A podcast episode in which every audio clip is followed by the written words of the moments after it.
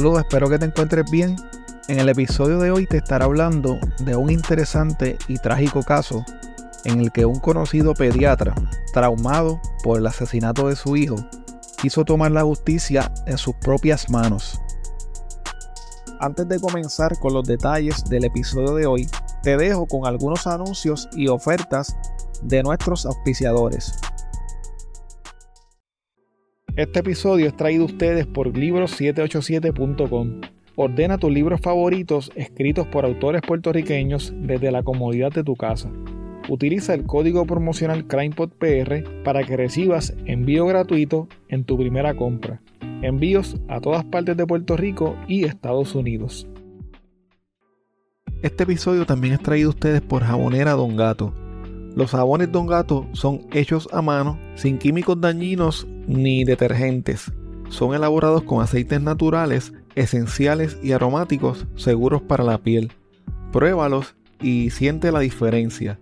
Visítalos en jaboneradongato.com y utiliza el código CrimePod para obtener un 10% de descuento en tu compra. Una buena investigación puede ser la diferencia para probar un caso más allá de dudas razonables. Si necesitas alguno de los siguientes servicios, todo tipo de investigación, análisis y reconstrucción forense, investigación criminal para defensa legal, extracción y análisis forense de celulares y computadoras, pruebas de polígrafo, toma y análisis de huellas dactilares, artista gráfico forense, investigaciones privadas dentro y fuera de Puerto Rico, análisis forense de documentos y firmas. Puedes llamar a Fernando Fernández, investigador privado y forense con más de 17 años de experiencia a nivel local e internacional al 787-276-5619 o visítalo en fernandofernandezpi.com.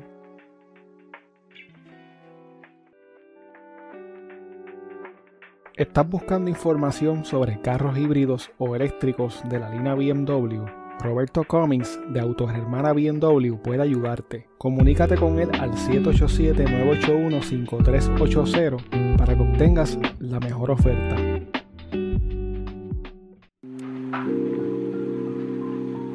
Fingerprint Puerto Rico es una compañía con más de 18 años de experiencia que se dedica, entre otras cosas, a la toma de huellas dactilares para servicios de background check para trabajos a nivel de Puerto Rico y de Estados Unidos. Para solicitar sus servicios, visita fingerprintpuertorico.com o llama al 939 314 9132. ¿Te gustaría probar los snacks más deliciosos y sorprendentes del mundo? Nova Monchis tiene una amplia variedad de monchis exóticos de diferentes países. Nova Monchis te ofrece una experiencia gastronómica única y divertida y son los pioneros en traer estos productos a Puerto Rico. Visita Nova Monchis en Facebook e Instagram o llámalos al 939-228-5445 para que hagas tu orden hoy mismo. el doctor Antoliano Torres Rodríguez se graduó de la Universidad de Puerto Rico en Río Piedras y comenzó a estudiar en el recinto de ciencias médicas. En el 1974 obtuvo la licencia de pediatra y cirujano. Abrió una oficina privada y comenzó a trabajar al mismo tiempo en varias salas de emergencia de algunos hospitales de la región de San Juan. El doctor Torres se especializó en el cuidado de bebés prematuros y en partos de alto riesgo. Muchos de sus pacientes lo bautizaron como el médico de los pobres, debido a que si las personas no tenían dinero para pagar la consulta o para las medicinas, él no les cobraba y además les daba dinero a los pacientes para que compraran los medicamentos. El doctor Torres tuvo junto a su esposa seis hijas y un hijo varón llamado Alan, quien era el menor de la familia. Alan deseaba seguir los pasos de su padre y convertirse en un médico. Los planes de la familia eran que tan pronto Alan culminara sus estudios en medicina, él y sus padres se irían de misioneros a África. Allá, Alan serviría como cirujano plástico para niños que nacían con deformidades, su padre como cirujano pediátrico y su madre como enfermera para asistir a los demás pacientes. Lamentablemente esos planes nunca se llevaron a cabo. El 6 de junio del 2010, Alan se encontraba compartiendo junto a varios amigos de crianza en el pop El Balcón en Coupey y al salir del lugar fue asesinado de un disparo en la cara por supuestamente haber mirado mal a un sujeto. La noticia del asesinato de Alan afectó emocional y psicológicamente al doctor Torres, algo que es normal cuando ocurre la muerte violenta de un familiar, especialmente de un hijo. Sin embargo, la situación fue demasiado para el doctor, quien trataba de buscar una explicación a lo que había sucedido y saber quién o quiénes habían sido los responsables de quitarle la vida a su hijo.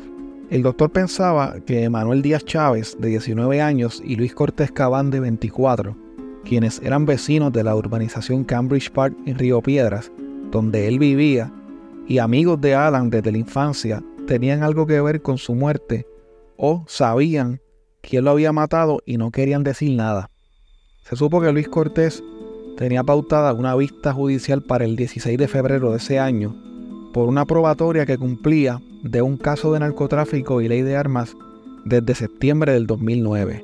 Ese año, Luis había sido arrestado en un operativo en el que se desarticuló la ganga de un narco conocido como Goyo Falero, quien era el supuesto dueño de la pantera de Caimito. Para quien no sepa de este caso, se trató de una pantera que estuvo rondando por el área del barrio Caimito en Río Piedras, la cual mantuvo a todas las autoridades y a la comunidad en vela durante las navidades del 2008. En el 2009, las autoridades informaron que Goyo Falero había sacrificado a la pantera. Años más tarde, en el 2017, Goyo Falero fue asesinado. Volviendo al caso, al doctor Torres se le metió en la cabeza que los amigos de su hijo tenían algo que ver con su muerte o que sabían quién era el asesino y no querían hablar. En una ocasión, Emanuel participó en una rueda de confrontación y no identificó al alegado sospechoso del asesinato de Alan aunque no se sabe si en realidad no lo identificó porque no lo reconoció. El padre de Alan pensó que lo había hecho de maldad y que no quiso cooperar con la policía. Según una de las hijas del doctor, al otro día del asesinato de Alan, sus amigos estaban lavando la guagua en la que le habían disparado y ella pensaba que estaban tratando de borrar alguna evidencia. Por estas y otras razones, el doctor pensó que a su hijo lo habían mandado a matar sus propios amigos. Un hombre llamado Henry Ramos Muriel fue señalado extraoficialmente como el sospechoso de haber asesinado a Alan. Sin embargo, este nunca fue arrestado y murió asesinado en noviembre del 2010 mientras trabajaba como empleado de mantenimiento en un negocio de Guaynabo. Aunque la policía nunca lo identificó oficialmente como sospechoso, su foto le fue mostrada a varios conocidos de Alan pero estos no pudieron identificarlo. En enero del 2011, el doctor Torres, vestido con ropa de hacer ejercicios y encapuchado, se acercó hasta una casa ubicada en la calle Chestnuts Hills de la urbanización Cambridge Park. Allí se encontraban Emanuel Díaz y Luis Cortés, los amigos de Alan, lavando un carro. Entonces el doctor se les acercó, les apuntó con un arma y les hizo varios disparos. Emanuel murió en el acto y Luis quien recibió un impacto de bala en la cabeza, fue llevado en condición crítica hasta el centro médico. Al poco tiempo, mientras la policía trabajaba la escena, vio al doctor Torres saliendo de un pastizal cercano a la urbanización con su ropa cubierta de sangre y lo arrestaron.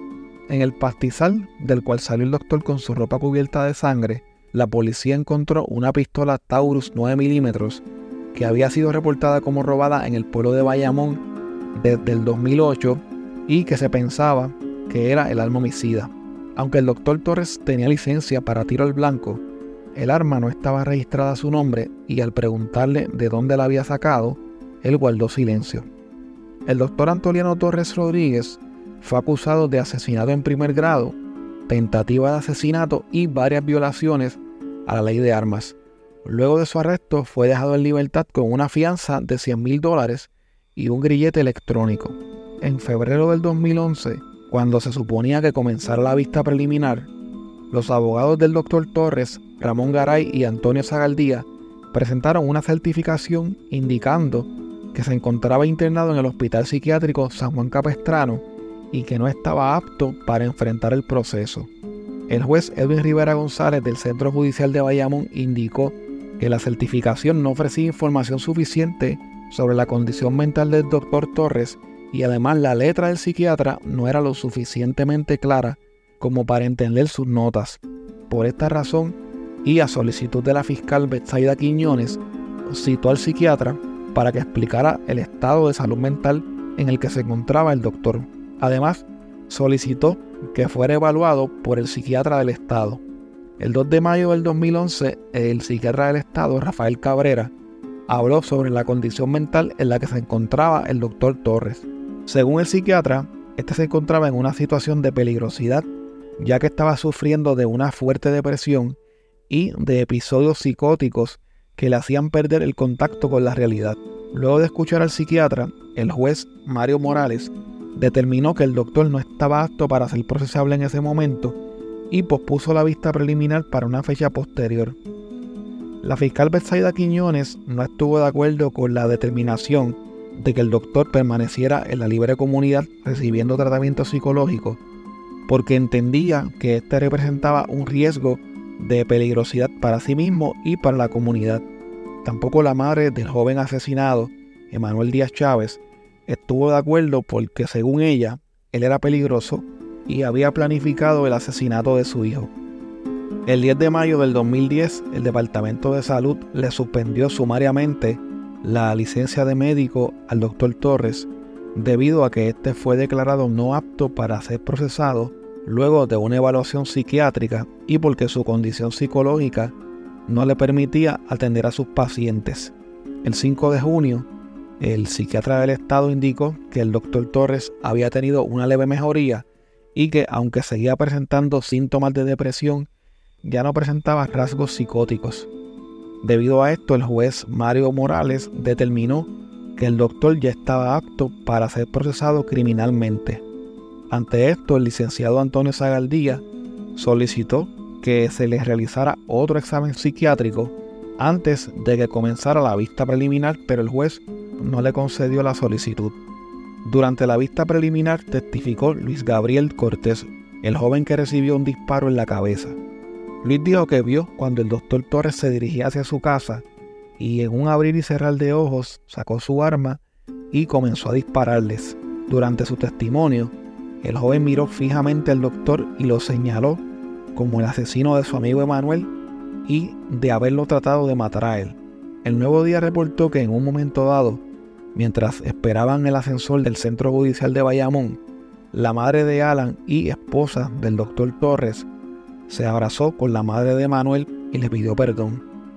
Luego de finalizada la vista preliminar, el juez Edwin Ruiz González encontró causa para juicio contra el doctor Antoliano Torres Rodríguez por los delitos de asesinato en primer grado, tentativa de asesinato, apuntar y disparar un arma de fuego y por posesión ilegal de un arma de fuego.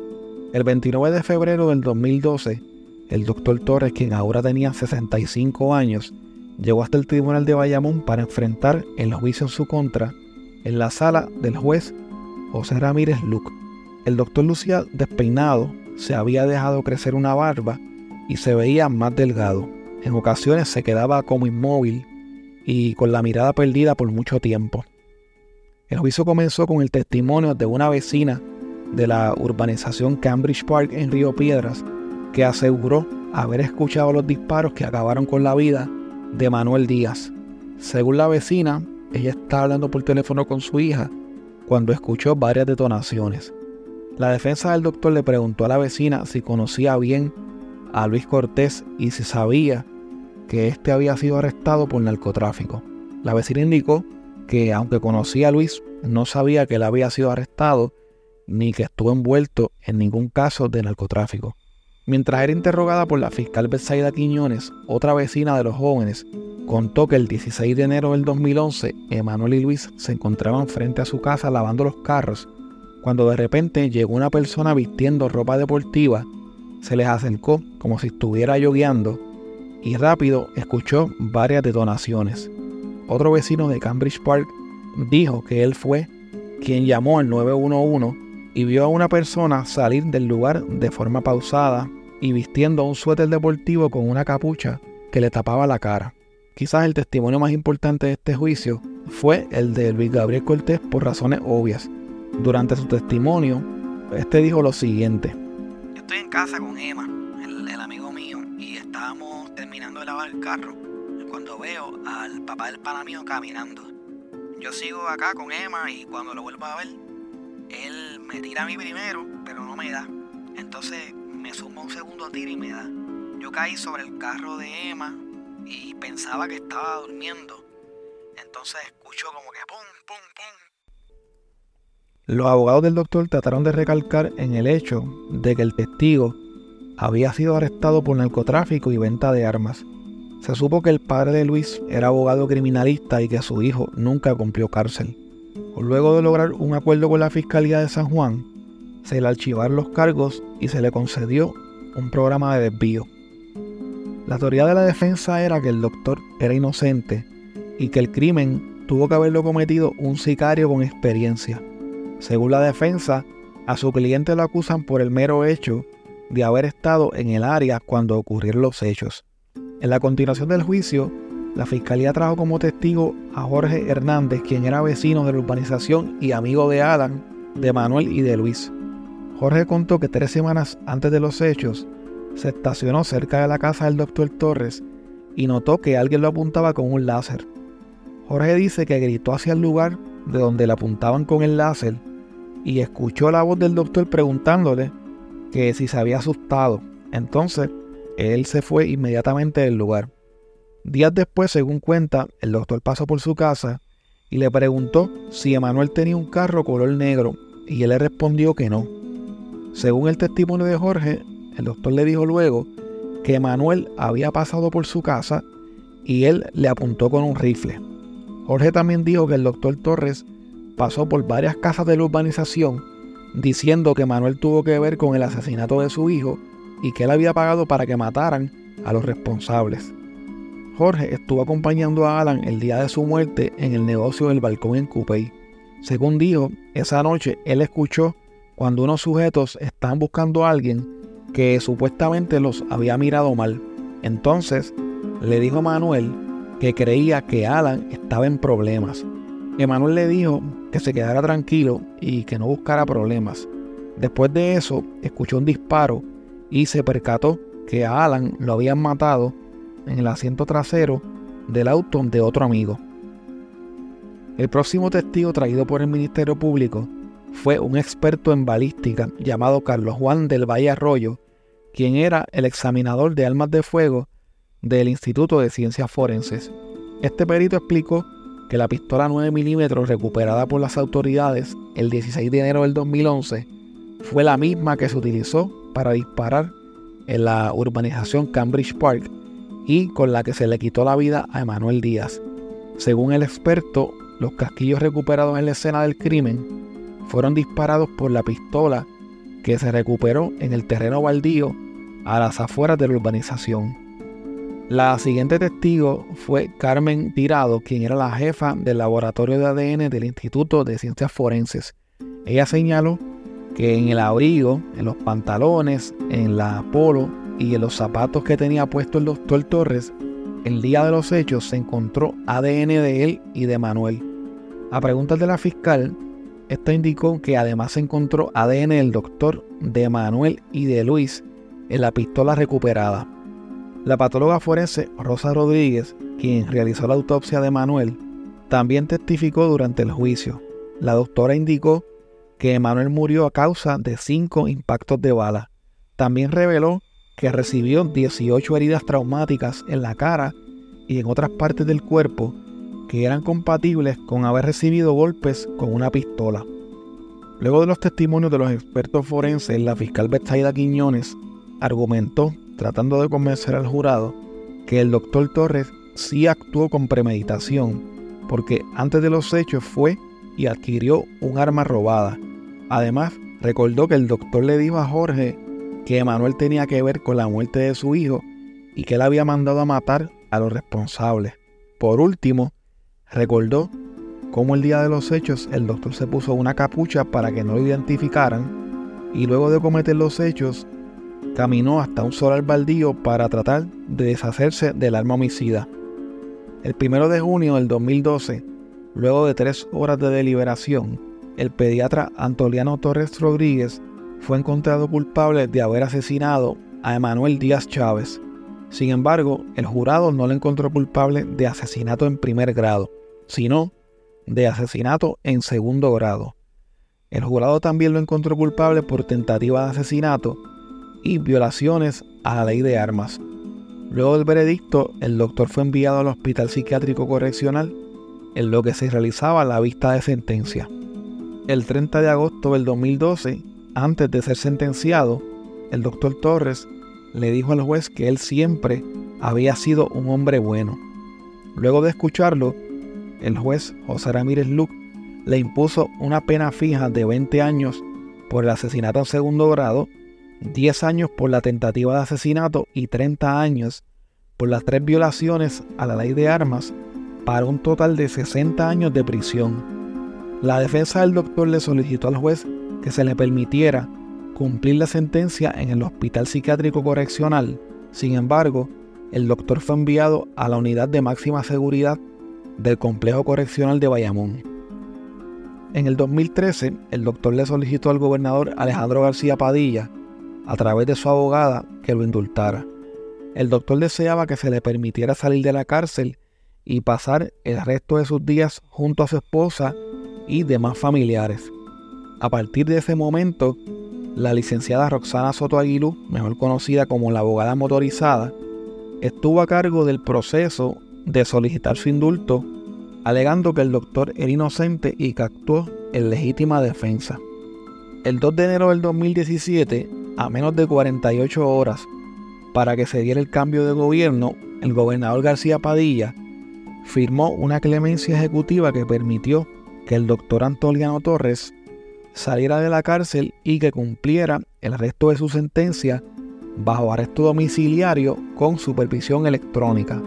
Sin embargo, ni el doctor ni su abogada estuvieron conformes con esta clemencia condicional. Ellos deseaban un indulto total. El primero de agosto del 2019, un día antes de ser efectiva su renuncia, Ricardo Rosselló le concedió un indulto total al doctor Antoliano Torres Rodríguez. Luego de concedido el indulto total, la licenciada Roxana Soto Aguilú celebró su logro colocando el siguiente mensaje en sus redes sociales. Para el pediatra de los pobres, el doctor Antoliano Torres Rodríguez, su licencia médica le será devuelta. Ahora, a seguir trabajando por Puerto Rico. Gracias por confiarme tu defensa, tanto bajo Alejandro García Padilla como bajo Ricardo Rosselló. El asesinato de Alan Torres Tomasini, el hijo del doctor Torres, sigue siendo un crimen sin esclarecer.